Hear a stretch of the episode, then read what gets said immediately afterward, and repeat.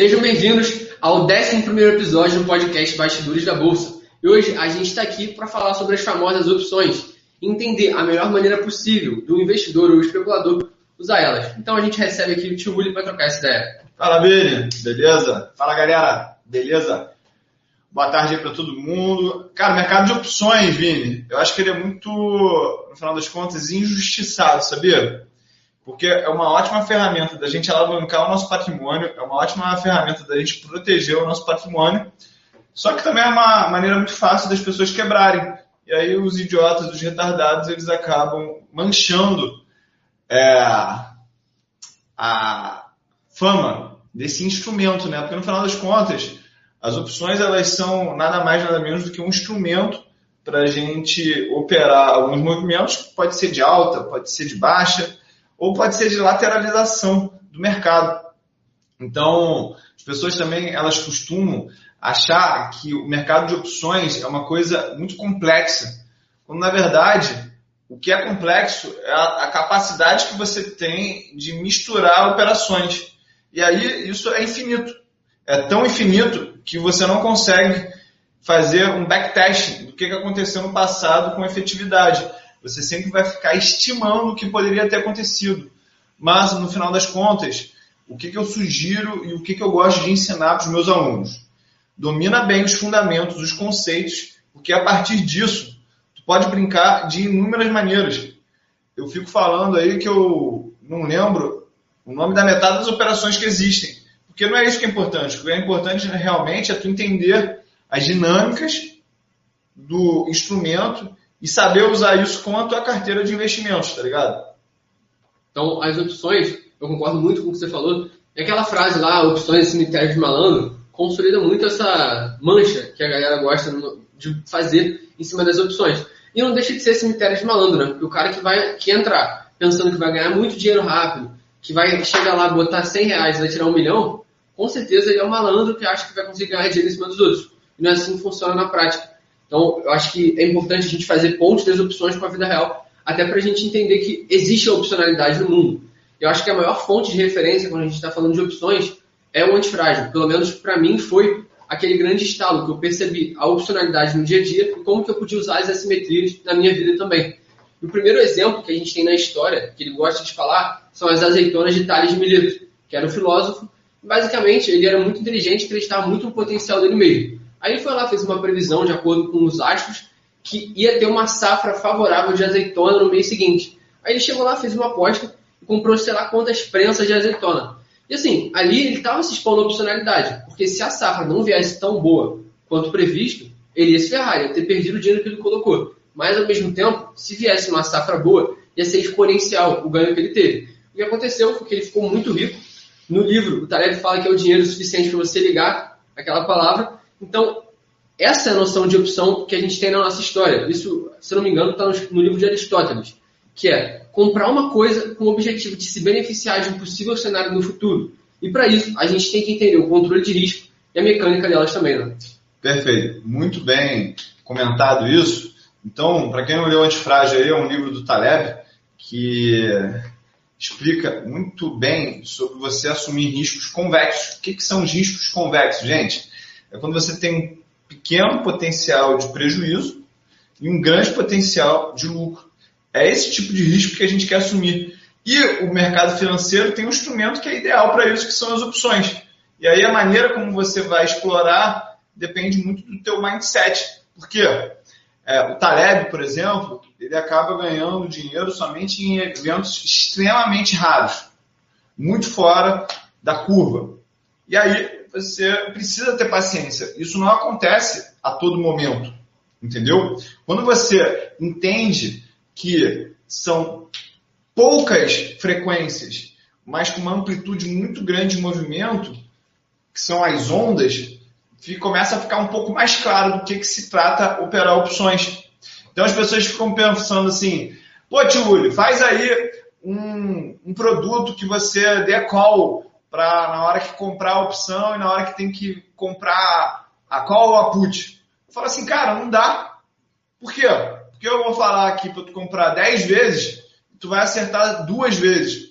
E aí as pessoas que têm um neurônio a menos, elas vão pensar assim, esse tio é um enganador, ele não sabe de nada. E eu vou botar minha reputação para ganhar micharia. Porque no final das contas, o dinheiro é micharia aí que tu tem que ganhar com opções. Eu não espero que ninguém transforme a vida em uma operação com opções. Mas ao longo do tempo, através de um método que você vai repetir várias vezes, isso sim vai aumentar a tua probabilidade de mudar de patamar. E quando as coisas ruins acontecerem, você vai poder proteger o teu patrimônio. Então, eu acho que a filosofia é um pouco essa. Eu espero pior, toda vez que tu ganhe, é, entenda que foi um, uma exceção é por isso que tu tem que ganhar muito grande quando tu ganha. O Michael Covel, o autor do livro Trend Following, fala isso, né? A filosofia dele de investimentos é, se você teve um ganho ou uma perda suficientemente para te fazer sentir aquela dor no estômago, você está pesado demais. E as opções, por mais que a galera diga que é curto prazo, é longo prazo também. Porque é uma estratégia que você precisa ter outra estratégia na tua carteira, porque alguma hora você vai perder dinheiro ali. E as estratégias que são mais assimétricas, que mais dão retorno, são justamente aquelas que não te dão muito dinheiro constantemente. Até a gente pode falar dessas armadilhas, né? Você citou essa ideia aí de fazer carteira de opções, e tem um dilema que o Taleb cita no Dynamic Hedging, que você sabe que é a bíblia das opções, e ontem, antes de fazer esse podcast, fiz questão de passar aí umas horas lendo. E lá ele fala sobre o dilema de Borel Cantelli, que é basicamente a ideia de que se você pegar vários macacos para fazer, escrever em qualquer texto, algum deles vai escrever a Ilíada. Só que assim, não significa que ele tenha a capacidade de escrever, é probabilístico. E a mesma coisa de um trader de opções. Ele pode querer, ah, eu sou muito bom, sei lá o quê. Ele vai acertar alguma operação. Tipo assim, se todo mês a gente falar, ah, compra call de sei lá qual empresa, uma hora vai dar certo, mas isso não significa que o cara é capaz por isso. Por isso que é um mercado de muita sorte. E é por isso, de novo, que a gente tem que enfatizar o controle de risco para o cara não fazer besteira. Né? Cara, é um mercado de muita sorte, mas tu tem que estar com o ticket do trem quando ele passar. Por quê? O grande segredo é você estar exposto. Olha só que loucura. É um mercado, quando tu ganha muito, isso é sorte, porque a probabilidade é muito baixa, mas o grande segredo é estar exposto. Perfeito? Então, vamos definir aqui, Vini, junto, o que, que são opções. Vamos trazer aqui exemplos na prática, na vida real, do que, que são opções para as pessoas entenderem o conceito. Porque na hora de operar no mercado financeiro, você tem que ter clareza sobre esses conceitos, tá? Então, para mim, o conceito mais prático de uma opção é uma passagem de avião. Eu tenho o direito de embarcar naquele avião em determinado horário para desembarcar em determinado horário, mas eu não tenho obrigação nenhuma. Por quê? Se eu não aparecer para aquele voo, eu perdi somente o preço da passagem. É, é o chamado no-show. E aí, quando a gente fala de opções put, né? O exemplo mais claro é o seguro do carro.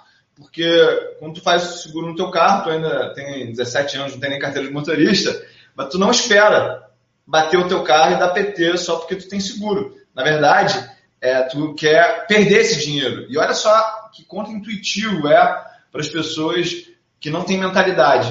Elas querem ganhar sempre, e aí elas estão dispostas, às vezes, dar PT no carro só para ganhar?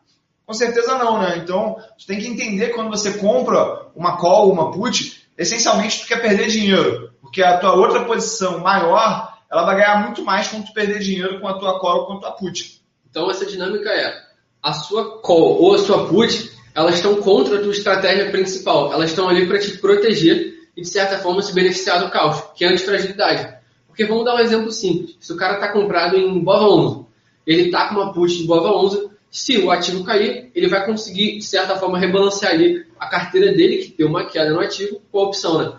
Exatamente. Então vamos aqui conceituar outra coisa. Quando eu compro uma call, que é o direito de comprar sem obrigação, eu estou torcendo para o ativo subir. Então, eu compro call de Itaú, eu estou torcendo para o Itaú subir. Se eu compro uma put, eu estou torcendo para o Itaú cair. Call subir, put cair. Só que tem um problema. As opções elas vencem um dia. Então, o período que eu tenho opção tem um valor. Que é o seguinte. Vamos dizer que tu está namorando há cinco anos enrolando a tua mulher, e aí a tua mulher ela fala assim, olha, eu vou te dar mais um ano para tu decidir se tu quer casar comigo ou não. Te põe contra a parede geral. tu tem uma opção de um ano. E aí é o direito de comprar a mão dela, né? É, vamos aqui fazer esse, esse exercício emocional aqui. Tu tem o direito de comprar a, a, aquele nome para você, trazer ela para você. Mas tu também tem o direito de sair daquela relação. Um ano, pô, tu tá tranquilo. Faltando uma semana, tem tanto valor essa opção? Não. Quanto um ano? Não. E aí, a grande sacada, e isso é bom aí para quem tem problema de prazo, né? A teoria fala que tu tem que esperar até o último momento com a opção, porque ela tem valor até o último momento. Então, se te dá um prazo para entregar uma, um trabalho até, por exemplo, 1 de setembro, cara, posterga isso para entregar até o dia 31 de agosto. Por quê? Porque essa opção tem valor. Você pode arranjar uma outra oferta, você pode é, ter um outro emprego naquele momento, aí você não precisa dedicar o teu tempo agora para entregar aquilo. Beleza? Então, o valor das opções no tempo é essencial, porque é aí que a gente consegue ganhar dinheiro com o mercado lateralizado. Viu? O teto. É o teta, o famoso do teta aí. E aí, as pessoas elas têm que entender que esse cobertor é curto, porque as operações com altíssimo potencial de ganho, infinito, com uma, um potencial de perda pequeno, custa esse tempo. Ou seja, o tempo ele está indo contra você. E aí é quando você é titular de uma opção. Mas tem o papel de quando você é um lançador de uma opção, que é quando o tempo está a teu favor, tu ganha dinheiro quando o tempo passa, só que aí você se expõe a esse prejuízo infinito, porque você está do outro lado da jogada de quem compra a opção, né? Eu acho que esse é o grande problema das opções.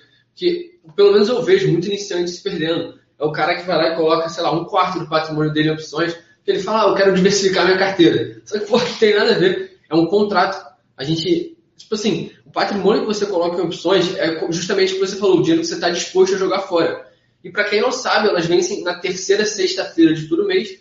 E é muito importante você estar tá de olho nisso. Porque a cada dia a tua opção vai valer menos. Ao mesmo tempo que você quer manter elas até o vencimento, porque tem um valor, você está perdendo dinheiro com isso. Então você tem que entender o valor do tempo, ao mesmo tempo que, pô, será que tem potencial daquele, da call daquele ativo subir, ou a put, se o ativo cair, enfim, você tem que fazer um raciocínio muito frio. Eu acho que esse é o maior desafio. Você ter uma mentalidade clara o suficiente para pensar se vale a pena ou não continuar com aquele ativo, e o suficiente para ver se aquele valor que está sendo deteriorado, deteriorado ao longo dos dias é bom para você. Esse é o maior desafio, na minha opinião, do cara que está segurando e esperando o tempo passar.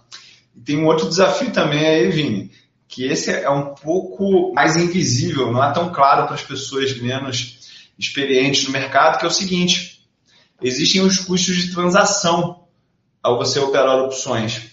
Então, por exemplo, se eu abrir aqui o meu Profit Chart, que é uma ferramenta que me dá as cotações das opções, eu tenho aqui, por exemplo, uma opção que ela está sendo comprada, a melhor oferta de compra dela é R$ 1,20 e a melhor oportunidade para você vender essa opção está R$ 1,25.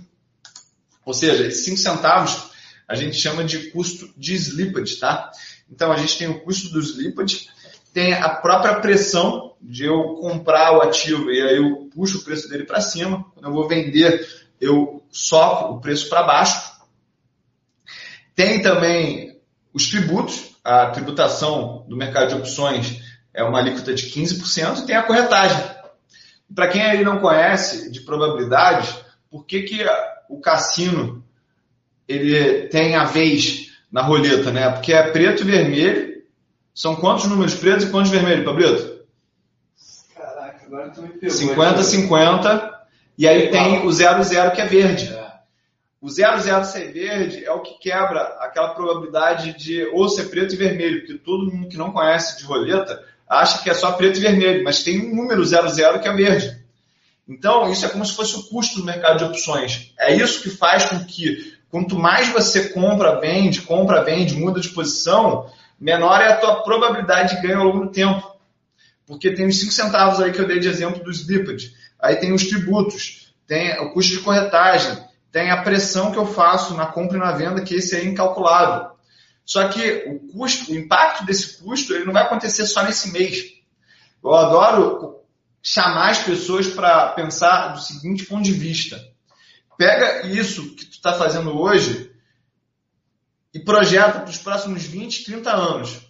Então pega esses 5 centavos, mais corretagem, mais pressão no preço e soma isso ao longo de 20, 25 anos, porque é, esse é o tempo que eu estou pensando que eu vou investir. É, eu tomo as minhas decisões com base no que eu vou fazer nos próximos 20, 30 anos. Então, quando tu soma tudo isso, o custo fica muito alto. Pensa só, numa opção que você comprou 10 mil opções a um real e esse custo do Slipad é 5 centavos. Quer dizer que você está abrindo mão de 500 opções em termos de custo. E isso no dia que der uma porrada, uma porrada grande, vai ser muito dinheiro. Então, o que, que eu busco fazer? Eu busco mexer o mínimo possível nas minhas operações. E aí eu trago aquela metáfora daquela brincadeira de você botar o gelo na tua mão, dar a mão para outra pessoa daqui a tua mão e tu esperar o gelo derreter na mão. Vai queimando. E quem consegue aguentar mais tempo é o quem ganha essa brincadeira. Quando eu era pequeno, não conseguia aguentar mais de 10 segundos com gelo na mão. Parecia que tu estava tomando uma facada na mão. E é a mesma coisa que acontece com o teu emocional quando tu opera opções. Tu tem que ver tu perder dinheiro todo dia. Porque tu está esperando que um dia vai dar um movimento forte o suficiente para a opção subir 1.000, 1.500, 2.000 por cento. E aí, quando você lê a teoria de finanças, eles falam que isso é um evento que acontece muito raramente. Só que quando tu vem para a prática, tu vê que isso acontece com mais frequência do que a matemática fala. Até porque, os, geralmente, esses estudos acadêmicos estão falando de índice, né? Quando a gente está operando um ativo, a tendência dele ser mais volátil é maior também. E no livro da Nick Hedge, o Taremi fala que tem dois traders, né? Que é o Greater Fool e o Value Trader. Ou seja, um é o que pensa que tem um idiota maior do que ele, e o outro é o, é o trader de valor. O, o, é justamente o que você acabou de falar. O cara que o do Greater Fool, ele acredita que vai ter uma pessoa idiota o suficiente para pagar mais pela opção depois dele. Então, por mais que ele esteja enxergando aquela opção como algo caro, ele vai comprar mesmo assim, porque ele acha que vai vir depois e superar a oferta dele, como se fosse um leilão. Já o de valor não, ele está botando ali sem agredir o book de ofertas. Ele vai lá e coloca a oferta dele na ordem que ele acredita ser o preço justo. Então, levantando essa bola aqui, vamos falar um pouquinho que eu acho relevante para a galera entender como que a gente chega no preço justo de uma opção. Porque tem muita controvérsia sobre isso. E assim, o modelo de Black and Scholes, depois de passar lá por Bachelier, sei lá o que, foi o que mais conseguiu precificar as opções e tem muita variável. Então, tem como simplificar para explicar para a galera os principais princípios desse modelo para a gente entender melhor. Né? Claro, com certeza. Espera aí que o Pablo ele veio com a resposta. Corrigir a informação, na verdade, são 36 números, ah. 18 pretos e 18 vermelhos, e mais o zero. Tá, então são 18 pretos, 18 vermelhos e mais o zero, Exatamente. que quebra essa estatística de 50-50 a favor aí da casa, né? É então, voltando aqui para os modelos de opções, a gente tem o modelo de Black and Scholes e a gente tem o modelo binomial também, que é eu fazer a árvore de decisão, probabilidade para lá, probabilidade para cá. Os ramos que vão se fazendo até chegar no preço da opção. Que no próprio livro aí da Dynamic Hedging, e quem quiser se aprofundar de verdade em opções, esse é o livro que você tem que ler, tá? É, o Taleb ele fala que é impossível você fazer a árvore binomial e, e fazer a decisão para trás desse modelo, porque são infinitos é, outcomes. São infinitas saídas de probabilidade. E aí Os você... estímulos externos mexendo ali. É, e aí você está se iludindo achando que aquilo tem algum tipo de potencial previsibilidade. Não tem. Beleza? Então vamos aqui falar do modelo de Black Scholes, que foi desenvolvido na década de 70 academicamente, mas ele já era explorado por um investidor chamado Edward Thorpe na década de 60, tá? É, o Bradley Thorpe ele decidiu ganhar dinheiro ao invés de ganhar o, os louros acadêmicos. O, o, Merton e o Schultz, é, o, o, Black, o Fisher Black também, eles tentaram ganhar dinheiro, mas não conseguiram ganhar dinheiro. Eles, inclusive, estavam lá no Long Term Capital Management, que foi um fundo aí que tinha os mais gênios do mercado, vários prêmios Nobel, os caras foram à falência. Vale até a pena a gente fazer um podcast somente sobre esse livro, cara, que esse livro é muito maneiro. When Genius Failed. É, quando os gênios falham, né? Esse livro é muito bom. Mas eles tentaram ganhar dinheiro com o modelo, não conseguiram, e aí eles decidiram é, divulgar o estudo acadêmico, e o grande insight que eles usaram para fazer a fórmula de Black and Scholes foi o seguinte: eles pensaram numa carteira extremamente alavancada dentro de uma corretora. Para quem aí já está escutando esse podcast, é aluno do Start Milionário, então a linguagem aqui ela é mais fluida, tá? É por isso que eu não vou parar para explicar nos mínimos detalhes. Mas você sabe que se você alavancar a tua carteira com um mercado de termo, que é você pedir dinheiro emprestado e pagar depois, caso você perca tudo, a corretora ela tem o direito, por contrato, de encerrar as suas posições quando o teu saldo ele chega a zero. Beleza? E é basicamente isso que a opção é. Você tem um prêmio, que é o valor que você tem na corretora, se você alavanca suficientemente essa carteira, você ganha muito quando ganha e perde tudo quando você perde.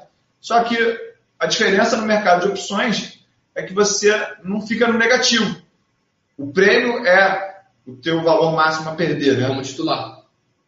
Então, quando eles tiveram esse insight, eles entenderam algumas das variáveis que influenciavam no preço de uma opção. Primeiro variável é o ativo objeto, né? Então, se eu estou negociando uma opção de Itaú, eu vou ter que olhar para o gráfico do Itaú, YouTube 4, por exemplo. Tem também período de dias até o vencimento. Me ajuda aí, se eu esquecer alguma coisa, de falar também. Tem, se essa empresa, se o Itaú pagar um dividendo, isso é ajustado no preço do strike da opção aqui no Brasil. Nos Estados Unidos não é ajustado. Então é mais difícil operar opções nos Estados Unidos do que no Brasil, porque lá você tem que ver que de certa forma prever os dividendos que serão pagos, tá? A gente falou do strike também, que é o preço pelo qual você vai exercer o direito ou assumir a obrigação dessa opção. Então, hoje que a gente está fazendo aqui esse conteúdo, YouTube 4 está por volta de 29 reais. Então, tu pode ter o strike de 26 reais, 27 reais, 28 reais, 30 reais, 31 reais, 32 reais, infinitos strikes. Só que tem strikes que tem mais liquidez, maior volume de compra e venda e tem strikes com menos liquidez.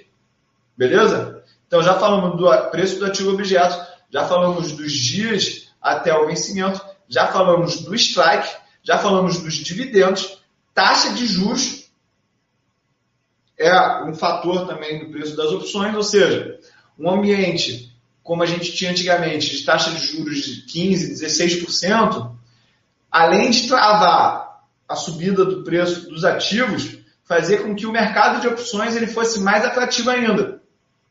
E por final, a sexta variável aqui no modelo de Black Scholes é a volatilidade implícita do ativo objeto. O que é a volatilidade implícita do ativo objeto? Vamos dizer que eu dou aqui a opção para o Vini de comprar Itaú a 30 reais. Se o Itaú, no mês anterior, ele ficou ali entre 28, 29, 30, 31 reais. Aí voltava para 28, ia para 31, voltava para 28, 31. Ele tem um nível de volatilidade, né, Vini? Certo.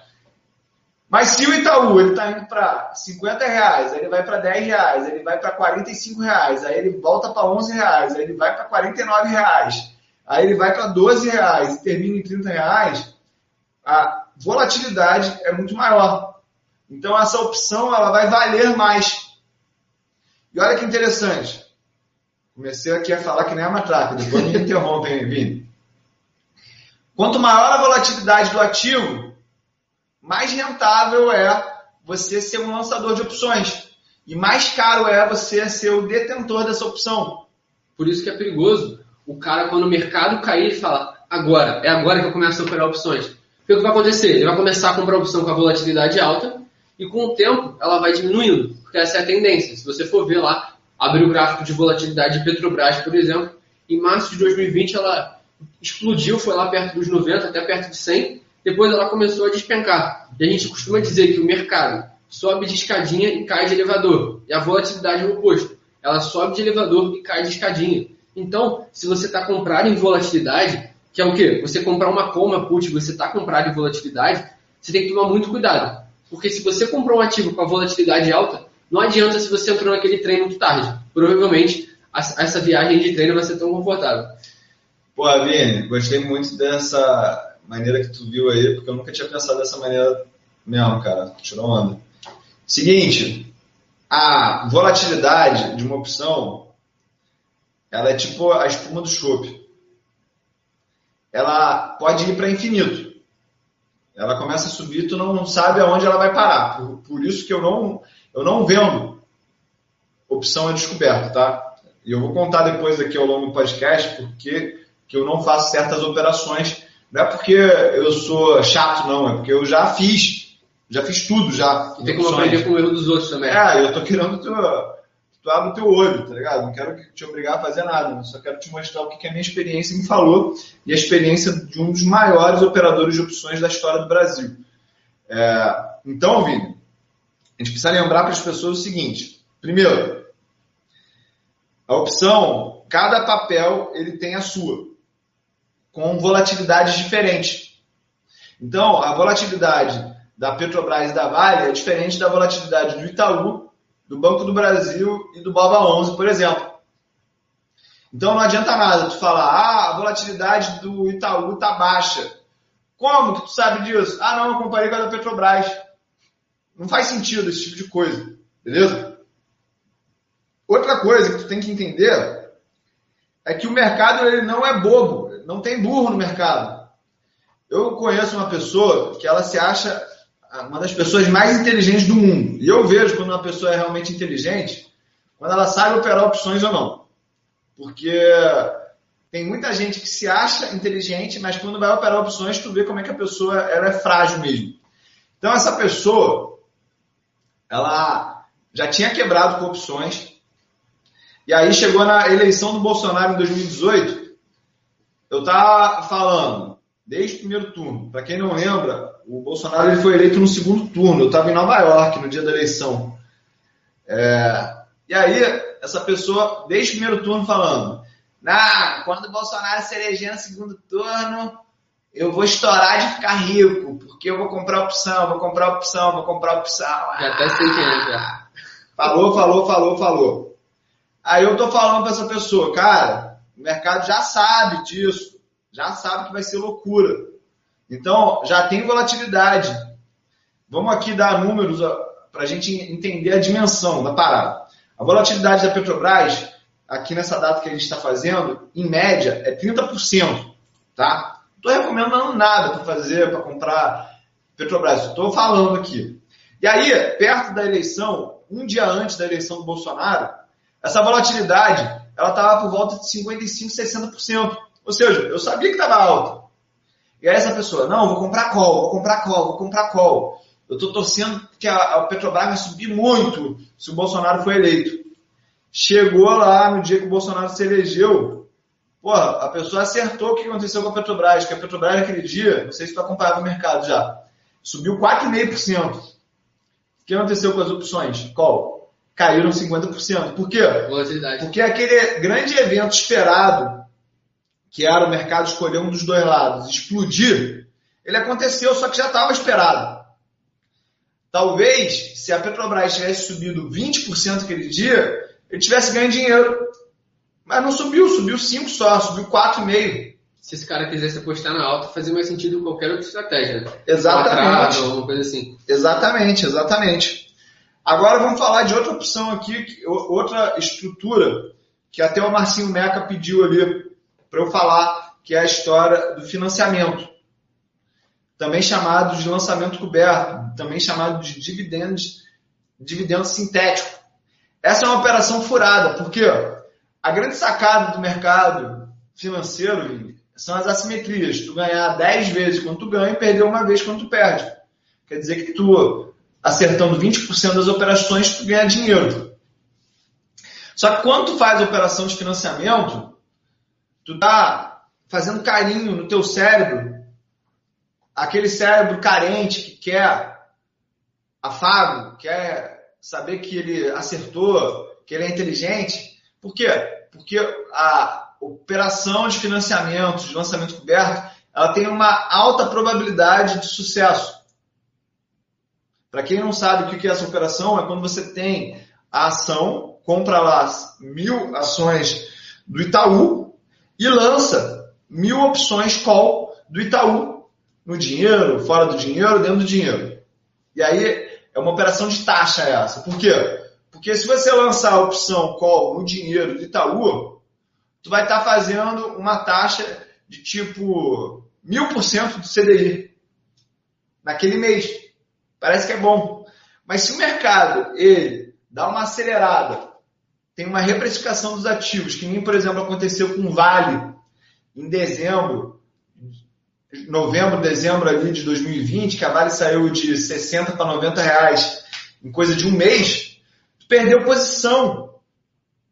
E tu ficou pobre. Tu ganhou dinheiro, mas tu ficou pobre, porque a probabilidade de tu nunca mais alcançar a quantidade de ações que tu tinha é muito alta. Só que é difícil para as pessoas, porque elas querem o quê? Elas querem receber informação de que elas ganharam dinheiro todo mês. Porque foi isso que o CDI, isso que o juro alto treinou o cérebro do brasileiro. Ganhar um pouquinho todos os meses. Ganhar todo mês. Isso é ilusão. Quem quer ganhar todo mês é o otário do, do mercado de renda variável. Eu gosto muito daquela frase que fala: invista dólares para. Não, invista centavos para ganhar dólares, não dólares para ganhar centavos. E no final das contas, o cara está fazendo isso quando ele faz um lançamento coberto ou estratégia de financiamento. Tem gente que fala também de venda de put para financiar a carteira. Eu também não acho que seja uma coisa muito sustentável, até porque se o ativo cair, você vai ter que comprar aquela ação. Né? Então acaba que você vai ter que desembolsar um dinheiro ainda maior. Eu acho que é até pior do que o lançamento coberto, que você vai ter que desembolsar aquele dinheiro para comprar o ativo. E aí a gente chega num ponto importante que é o exercício. Eu, particularmente, não gosto de levar para o exercício, esperar minha opção ser exercida, porque tem um custo grande aí de corretora. E assim, eu prefiro vender a opção e comprar o ativo se for o caso.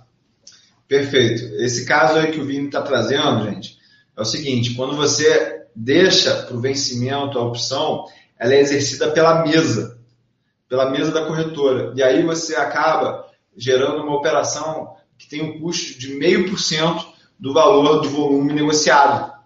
Então, por exemplo, se você está lá com o Itaú a 30 reais e tu comprou mil ações, e tu foi exercido em mil é, ações do Itaú porque você estava com um lançamento coberto nisso, vai ser em cima do valor de 30 mil reais. Meio por cento disso, 30 mil, 10% é 3 mil, 1% é 300 reais, meio por cento é 150 reais.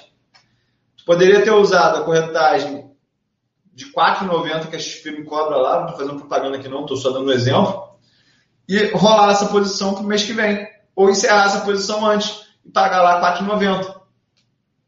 E também não sugiro deixar para o último dia. Por quê?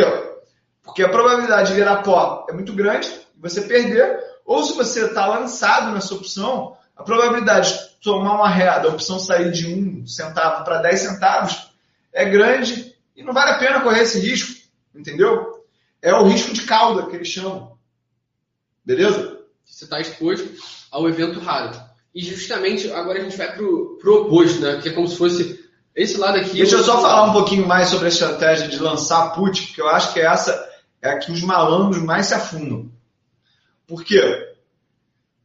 Eu acho que não tem problema lançar put, mas tem que fazer do jeito que o tio William ensina aqui agora, tá? Que é o seguinte: o problema de lançar put é você lançar aquela put que vai ser 1% do valor do papel. Então vamos voltar aqui o exemplo de Itaú. Itaú é 30 reais. Aí tu lança aquela put lá por 30 centavos. Porra, vamos ver, dar uma olhada aqui na put de 30 centavos de 1% do valor atualmente em Banco do Brasil, tá? Que tem uma volatilidade maior até do que do Itaú. Nesse atual momento, a opção, o Itaú está 32 reais, e a opção aqui para eu lançar a put do Itaú, a 31,40 está 53 centavos, ou seja, o strike ali de 31,40, eu vou receber 53 centavos para isso. Será que vale a pena? E a questão é o seguinte: porra, o papel vai cair 5% para receber e começar a ter a obrigação de comprar aquele papel. Só que a gente sabe que as descontinuidades nos preços da bolsa, quando tem uma crise, tem um colapso no mercado, é de 50%. É normal isso. Eu estou avisando aqui para ninguém se surpreender. 5 em 5 anos, se você não vê uma queda de 50% no mercado como um todo. É natural acontecer. Não, abre o olho, porque está próximo de acontecer outro, entendeu? Vai acontecer. É uma questão de tempo. Então, o cara botou ali, por exemplo, o risco por causa de 53 centavos de ter que assumir o Banco do Brasil a 31 reais. E vamos dizer que o Banco do Brasil cai para 10 reais menos, ou seja, para 20 reais o preço lá. O cara abriu mão de 50 centavos para comprar o papel 10 reais mais caro. Vai doer. Ou seja, uma relação de 1 para 20. E por causa de quê? Por causa de quê? Para ganhar centavos. Para ganhar 50 centavos? Isso é um jogo de otário. É um jogo de otário. Como é que eu acho que você tem que fazer isso caso você queira fazer? Vamos dar o um exemplo aqui do Itaú e do Banco do Brasil, como se os dois estivessem a 30 reais para ficar fácil para todo mundo que está escutando. Eu vou lançar a put do Itaú, strike de quanto? 40 reais. Por quê? Porque caso o Itaú, o Banco do Brasil, suba muito, ele tem que subir 30%. E eu vou receber todo esse caixa e vou ter que pagar lá, no final das contas, um real. Vamos dizer que o Itaú foi de 30 para 39 eu vou poder recomprar essa minha put por um real. Eu lancei ela por 10 e vou comprar ela por um real. Isso sim tem assimetria. E quando eu recebo esses 10 reais, quando eu lanço esse, essa put bem dentro do dinheiro, eu posso fazer alguma coisa com esse caixa, ou esse caixa está comigo. Posso botar ele num CDI, numa renda fixa que vai me render ainda mais um dinheiro. E aí eu tenho que ter a disposição de rolar lá dentro do dinheiro essas puts. Essa é a maneira que eu vejo que não é burro fazer o lançamento de put, tá? E sempre lembrando, se eu vou fazer lançamento de put de Itaú a 40 reais com papel estando a 30, quanto que eu vou ter de caixa, Vini? Para fazer frente a isso? Repete. Eu vou sempre ter o caixa necessário para cumprir aquela promessa, aquela obrigação eu não vou abrir mão da minha solidez financeira por causa de centavos. Pensa na assimetria. Isso aqui, gente, vai ter um cara gênio da matemática que ele vai te convencer que não tem problema. Mas esse cara é burro. Por quê? Porque ele não entendeu que a sabedoria é maior que o conhecimento. Olha ali, o Léo Maiante perguntou Vem vendendo puts e comprando pozinhos proporcional em caso de colapso. Ainda fica positivo pelas contas. Será que está dando mole? Deixa eu entender aqui. Então tu vende a put e compra a put fora do dinheiro. Só que está fazendo uma trava de alta com put. Não, estou entendendo o que ele está fazendo. Por exemplo, vamos dizer que eu, eu vendo put a um real. Não, se for muito extremo, ele ganha dinheiro. Eu vendo put a um real e compro put a 10 centavos. Para mim, se você fizer um para um, está fazendo uma trava de alta com put. Mas se ele pegar essa put de um real e comprar 10 puts de um centavo, ele está criando um, um, uma bomba explosiva para caso tenha um colapso na bolsa. Mas aí ele vai ter que entender de outras dinâmicas. Aí, foi isso mesmo que o Léo está falando, tá? O que, que o Léo está tá tendo que entender agora? Primeiro, se ele está zerando o delta. Pô, a gente nem falou disso. Delta Red. É. Ele está fazendo um delta red ali, mas o teta está trabalhando contra ele. Vamos aqui acelerar e explicar para a galera o que, que é delta, teta e gama, porque isso agora é importante, tá? O delta é a probabilidade daquela opção ser exercida. Então, por definição, o delta da ação é igual a 1 quando eu estou falando de um pozinho, de uma opção fora do dinheiro, esse delta é de 0,10. Quando eu estou falando de uma opção no dinheiro, esse delta é de 0,5. Estou aqui falando valores arredondados, tá? E o importante do Delta Red, que é a mecânica que a gente até falou aqui para o Léo, é justamente você conseguir balancear esse delta. Então vamos supor aqui que a gente está com uma opção no dinheiro, que é 0,5 de delta. Ah, esse assunto aqui, galera, ele é avançado do curso. Tá?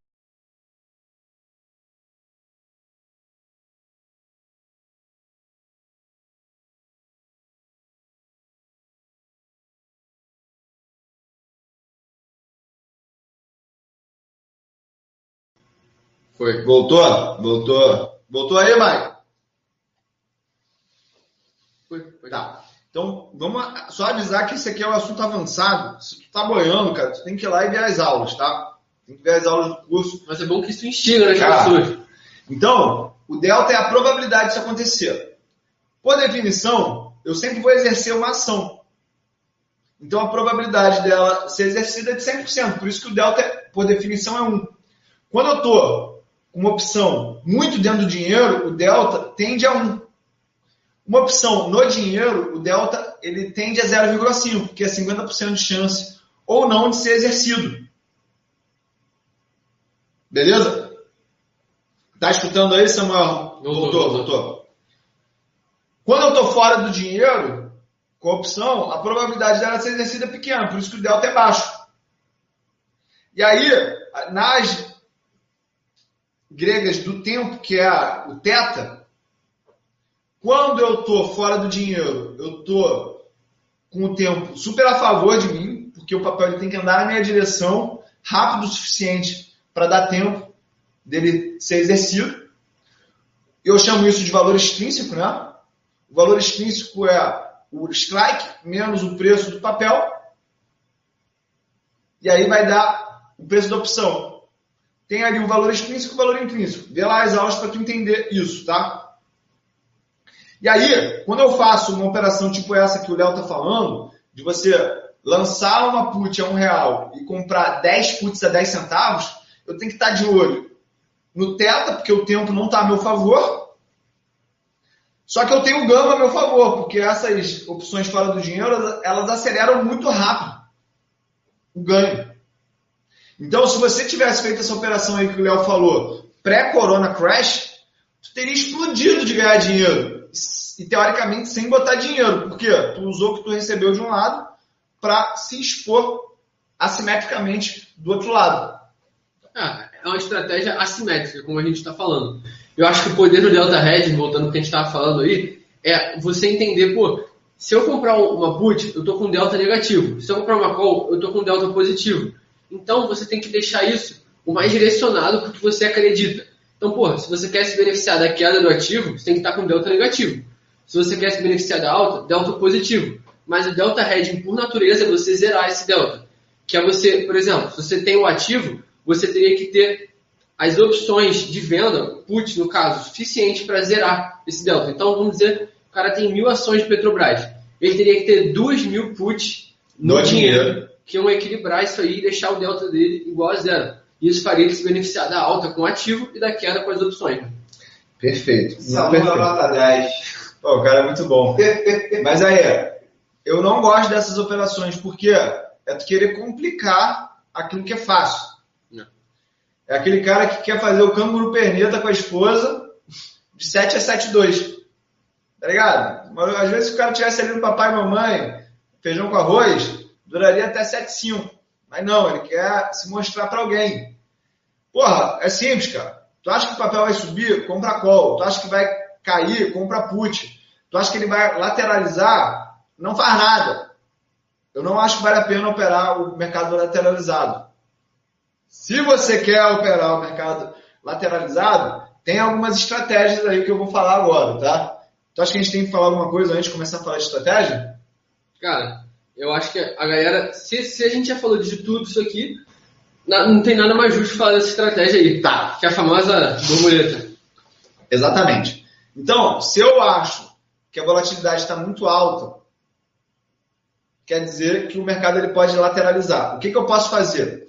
Eu posso lançar call, lançar put, ambas no dinheiro, que a passagem do tempo e a diminuição da volatilidade vão me beneficiar. Que, que eu posso fazer também? E essa operação, eu me lembro que o Pablito, eu até falei para ele fazer lá em Paris, quando explodiu o Corona Crash, porque quando o Boba 11 estava 70 reais, estava dando 10% ao mês. Você comprar o Boba 11 a 70 reais e lançar a call a 70 reais de strike. Ou seja, 10%, mas era uma taxa no mês. Por que, que eu não fiz essa operação naquele momento? Porque eu estava atrás de uma recompensa muito maior, de 100%, no período de um ano. Deu certo. Deu certo, graças a Deus. Mas era isso. Mas se quisesse se beneficiar da alta volatilidade naquele momento, era fazer o lançamento coberto. Ah, mas não quero botar tanto dinheiro em jogo para fazer isso. Tu poderia comprar uma call, vender uma call mais fora do dinheiro e ao longo do tempo, conforme a volatilidade fosse diminuindo, tu ia ganhando mais dinheiro com isso, tá? O André Fogaça falou que discorda de algumas coisas. Eu gosto de comprar e vender volatilidade. Isso também funciona bem. Funciona, mas precisa de mais habilidade e eu não sei se vai pena o estresse por causa disso, tá? Eu acho que é um pouco. É, tem um barulho aqui, aqui, acho que a porta abriu. É, acho que é muito estresse muito para pouco dinheiro. Concordo. Entendeu? Então, já falamos de como você pode ganhar dinheiro dessa maneira. Vamos dizer agora que você fez uma análise gráfica e tu fez uma projeção de Fibonacci. Vamos continuar usando aqui o exemplo do Itaú. Tudo é fictício, tá? Vamos dizer que eu vi uma projeção de Fibonacci que o Itaú vai sair de 30 e vai para 35 reais. O que, que eu posso fazer? Eu posso comprar uma call com strike 30 e lançar uma call com strike 35. Eu posso comprar uma call com strike 34 e vender uma strike 35. O que, que eu fiz quando eu botei essa call ao invés de 30 para 34? Eu botei menos dinheiro e aumentei o meu potencial de lucro. Por quê? Porque uma trava de alta fora do dinheiro, ela vai multiplicar muito mais o patrimônio do que uma trava dentro do dinheiro. Correto isso para você? Concordo, mas acho que o problema da trava fora do dinheiro é que a probabilidade é menor. Exatamente. Então, por exemplo, se faz uma trava ali no dinheiro um pouquinho mais para fora, você está ali entre a probabilidade baixa e a probabilidade alta. Então, se você te, quer ser um pouco mais conservador, diga-se de passagem, eu acho que, pelo menos eu enxergo isso fácil na prática na minha carteira. Fazer uma trava ali mais perto do dinheiro. Com certeza, com certeza. Mas vamos falar agora se o cara ele está com uma operação, isso acontece na prática. Vamos dizer que ele consegue comprar a call a 3 centavos e vende a call a 1 centavo. Ou seja, ele botou 2 centavos nessa operação.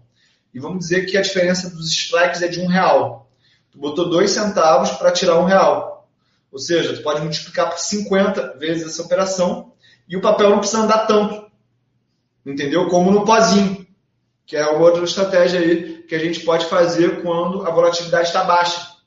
Ou quando você viu que o papel está muito amassado.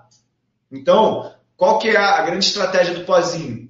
É eu comprar opções de até 5 centavos, esperar elas virarem um real, porque eu estou com um potencial multiplicativo ali de 20 vezes. Se eu compro essa opção por 2 centavos ela chega a um real, multiplicou por 50 vezes.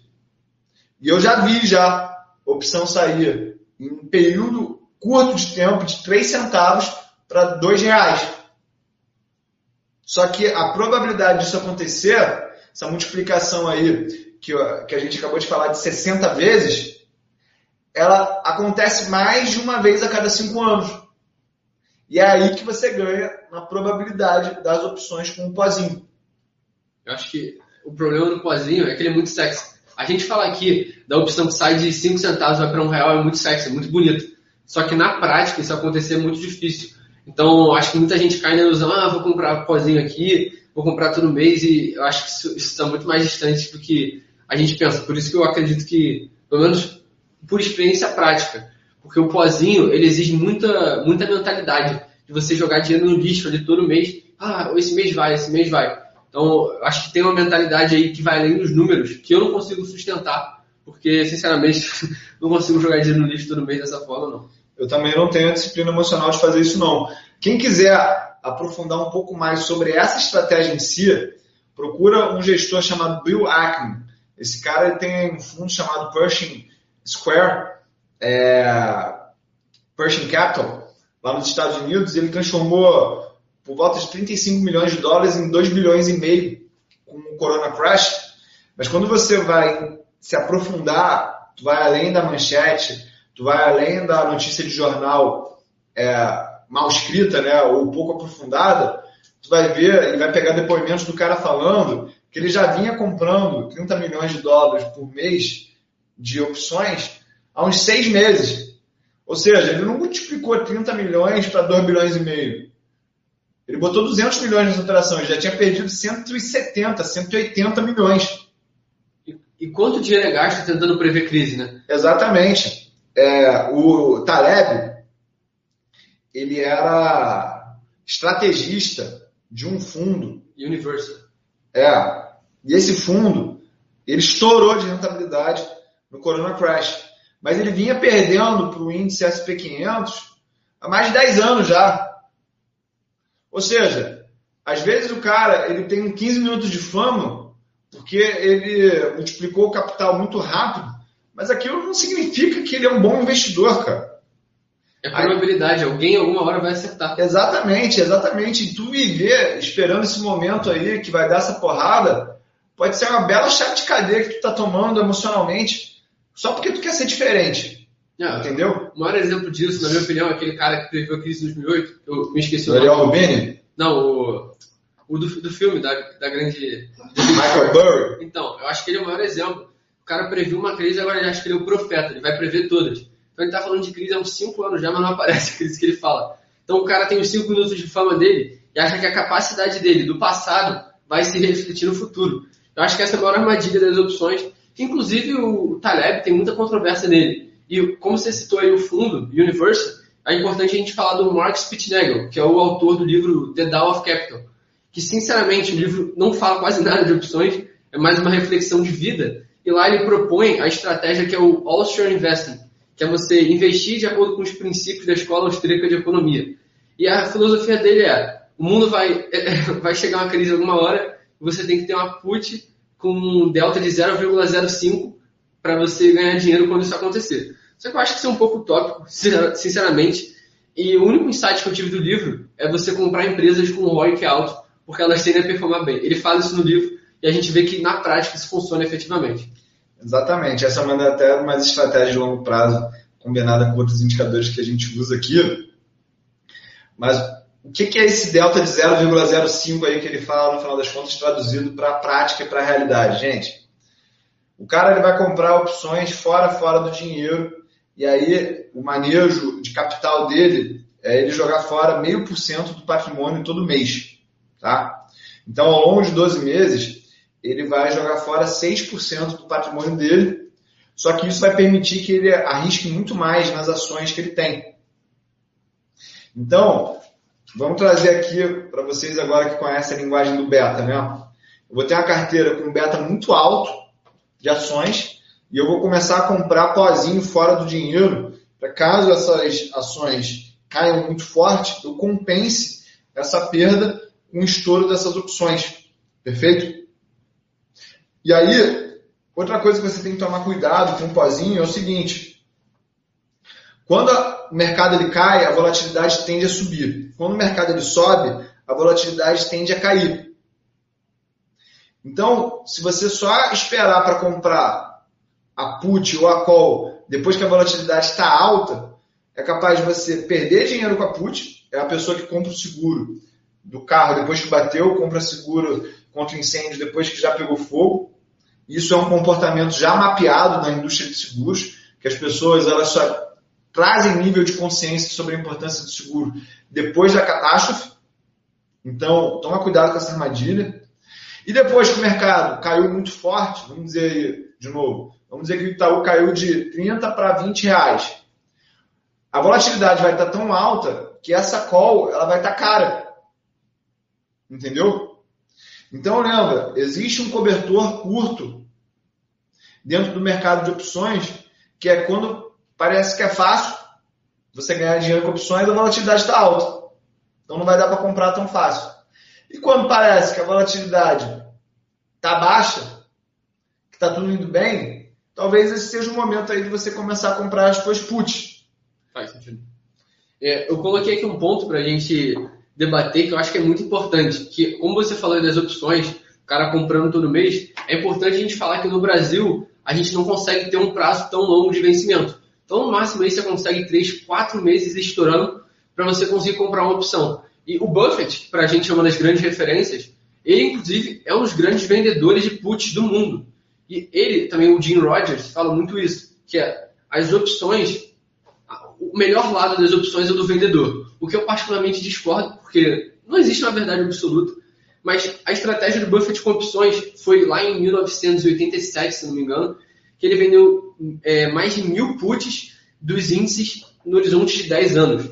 Então ele apostou na alta do Nikkei, do índice de Londres, da, do SP 500 e tudo mais. Em algumas ele acabou não dando tanto certo assim, mas ele estava vendendo muita put. Isso gerou um caixa aí com muitos bilhões para Berkshire Hathaway e fez ele poder fazer outras aquisições. E se você for olhar mais fundo ainda, como ele é dono de seguradoras e usa o dinheiro da alavancagem delas para financiar a empresa, o que ele está fazendo ali é o quê? Vendendo seguro também. Então o Buffett, sem dúvidas, é o maior vendedor de puts do mundo. Pô, maior vendedor de puts, maior operador de opções. É, a gente já falou isso aqui em alguns outros conteúdos. Tem muita lenda criada em cima do Buffett, mas o cara tipo faz operações altamente sofisticadas, tá? Ele não faz só o papai e mamãe compra e segura, como muita gente acaba se iludindo, não. Perfeito? É, outra coisa do mercado de opções que a gente tem que entender é que, cara, não abre mais que três pernas, quatro pernas, tá? Porque tem gente que começa a se empolgar com opções e aí o cara só vai adicionando. Ah, eu estava comprado numa put, mas o mercado começou a subir, aí eu comprei uma call. Se desfez da put? Não, continuei com a put lá. Aí o mercado voltou a cair. Se desfez da call? Não. Se desfez da put também não, mas comprei agora uma put dentro do dinheiro. O payoff do cara fica. O cara começa a fazer uma, uma lambança ali, que na verdade ele só está pagando teta, só está pagando custo, ele nem consegue mais enxergar qual que é o cenário onde ele está ganhando dinheiro. Tá? Mas vamos falar aqui de uma outra operação é, que dá para se beneficiar da passagem da volatilidade, que é a trava de linha. Né? O que é a trava de linha? Vamos voltar aqui, por exemplo, do Itaú, a 30 reais. No curto prazo, eu vendo a call no dinheiro e no longo prazo eu compro a call no dinheiro. Então vamos dizer que o strike vai ser de 30 reais. E faltam 20 dias para a próxima call vencer e faltam 50 dias para o seguinte vencer. O que, que eu faço? Eu lanço a call no dinheiro no curto prazo, para esse strike mais baixo, e travo o meu prejuízo potencial com a venda dessa call com a compra de uma outra call. Aí tem que rolar tudo mesmo. Para o próximo vencimento daqui a 50 dias úteis. Quando chegar ali faltando 5 dias úteis para essa call mais curta vencer, vai ter passado o tempo de maneira mais favorável, mais rentável para essa mais curta do que a mais longa. Porque esse é um dos problemas do modelo de Black Scholes. Ele não consegue capturar a mudança da volatilidade ao longo do tempo de maneira tão precisa. Então você consegue arbitrar isso de alguma forma. Perfeito? Uma outra coisa importante de entender é que o Black Scholes ele não vai te dar o melhor preço. Tipo assim, se o preço teórico da forma de Black Scholes falar que o preço de uma opção é 80 centavos e tu for lá no mercado e ver que está 90, não significa que você deva vender aquela opção. Aquilo é só para te mostrar, quando você coloca a volatilidade em evidência, que a volatilidade ela é X e não Y. Então, quando você começa a entender realmente de opções, tu começa a entender que o mercado ele tem mais que duas dimensões. Normalmente a gente está acostumado com duas dimensões, que é o preço e o tempo. Mas a gente tem o preço, o tempo e a volatilidade. E aí você consegue operar a volatilidade vendendo dessas maneiras que eu falei, como lançamento coberto, lançamento de call e put, a trava de linha. Mas se eu quero ganhar com a volatilidade, a primeira coisa que eu posso fazer é o strangle, que é eu comprar a call e a put no mesmo strike. Tem variações disso? Tem. Eu posso comprar a call e a put fora do dinheiro, e se aí, se as opções elas explodem para um dos lados, eu, eu me dei bem. Mas caso a operação não se desenvolva, a volatilidade não exploda, você pode ir movimentando essa call e essa put de fora do dinheiro rumo ao dinheiro e aí em algum momento você pode botar tanto a call quanto a put dentro do dinheiro e aí essa operação ela vai ter menos impacto do tempo e tu vai estar com uma probabilidade de pegar um delta acelerando mais rápido, né? E uma outra maneira de tu ganhar com a volatilidade é tu vende o papel, que é o straddle sintético, né? Vende papel e compra duas vezes a call no dinheiro. Beleza? Então, tu pode comprar e vender volatilidade com um risco menor, só botando esse risco é, do caixa, né? Quando você faz o straddle sintético. E eu gosto muito de fazer essa operação em empresas de commodities, que tem rupturas de preço, tá? Então, eu vou falar aqui de dois exemplos que eu vivi na prática, onde o straddle sintético ele deu um dinheiro. Nas duas quebras de barragem da Vale, tanto em Mariana quanto Brumadinho, na Petrobras, na greve dos caminhoneiros, no Corona Crash, deu muito dinheiro fazer straddle sintético, tanto na Petro quanto na Vale. E agora, no ano de 2021, em fevereiro, teve uma demissão do Castelo Branco por parte do Bolsonaro, que era o presidente da República quando a gente estava tá fazendo esse, esse podcast. Castelo Branco era o presidente da Petrobras na época, e a ação caiu 20%. Aquele dia ali o straddle sintético deu muito dinheiro também. Tá? E agora eu vou falar, por último, de uma operação que ela é muito, muito perigosa, muito perigosa mesmo. Mas ela é muito rentável. É o que eu falo. Se eu tivesse que pagar o sequestro de alguém e tivesse que levantar dinheiro muito rápido. Todos? Todos. Ah, então, a galera, vocês estão ouvindo aqui, ó, só o, o creme. Tipo, uma hora já. O que é? No vídeo. Ah? Então, não, não segurou ele não, não lado. Não tem problema não. Então a. Galera tá querendo que eu pare aqui? Quer que eu pare de falar ou não? Fala, a galera que tá no chat aí escutando ao vivo. Continua ou não? Falo dessa operação mais rentável que existe, com opções, mas muito perigosa? A galera também nem responde ali também. Olha o Gustavo Giano ali, o Igor Avelino, bravos. Seguinte, cara, pensa só, Vini. Vamos aqui usar mais uma vez agora o Banco do Brasil. Vamos dizer que eu estou com uma operação ali em calls. Normalmente o pessoal faz isso com call, tá? Vamos dizer que eu estou ali com uma operação com strike em 32,15 BBASH 322. Então, eu comprei essa opção a 1,22. E vamos dizer que tem uma opção com strike a 35 reais, a 30 centavos. Então eu compro uma opção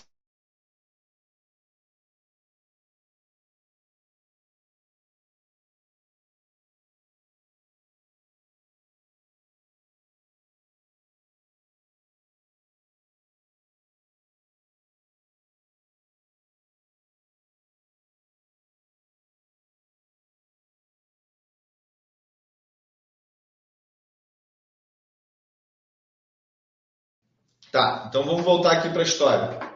Vamos dizer que eu comprei uma call a 1,20 com strike 32 reais. E aí eu tenho uma call com strike 35 reais sendo vendida a 30 centavos.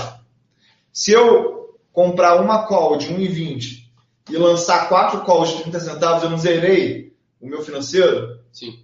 E com a passagem do tempo, essas opções elas vão perder valor numa velocidade mais rápida do que a que está no dinheiro, correto? Porque o teto lá fora do dinheiro é maior. É. Então, tu vai ficar gerenciando o que a gente chama de barriga da opção. Sacou? Tu vai querer. Tu, se o papel subir mais, o teu delta na opção comprada ele vai estar tá maior, só que tu vai tomar prejuízo nas opções que tu está vendido. E aí o que, que tu vai fazer? Tu vai vender esse strike 32 e vai partir para o strike 33 de uma quantidade maior. É como se tu tivesse afinando mesmo um instrumento, tá ligado? E qual que é a prática desses caras? É ajustar esse delta zero decorrente dessa estrutura 1 para 4, 1 para 3, todo dia. Às vezes os caras eles ajustam isso de manhã e de noite, de manhã e de noite, de manhã e de noite. E a passagem do tempo, a diminuição da volatilidade, ele vai vendendo cada vez mais opção em cima, tentando zerar esse delta só com call. Então eu conheci um cara que ele fazia isso durante 10 anos. Tipo assim, ganhava tipo 3 milhões, 4 milhões, 5 milhões por mês fazendo isso. Era absurdo, o maluco ganhava muito dinheiro. É conhecido como macaco do mercado, porque ele ficava pulando de strike em strike como se fosse um macaco mesmo, tá ligado? Por isso que veio o apelido disso. Aí quando teve a descoberta do pré-sal, que a Petrobras subiu 50% em dois dias, o cara perdeu 50 milhões em um dia. Porque as opções estavam fora do dinheiro, entraram no dinheiro. Já... É, porque o cara tava vendido de 1 para 10. Porque assim, o malandro, o que, que ele começa a fazer? Porra, tá dando certo, irmão. Eu vou acelerar. Eu vou acelerar, eu vou acelerar. E aí. Liga o teu microfone. Que aqui o teu telefone não tá mais.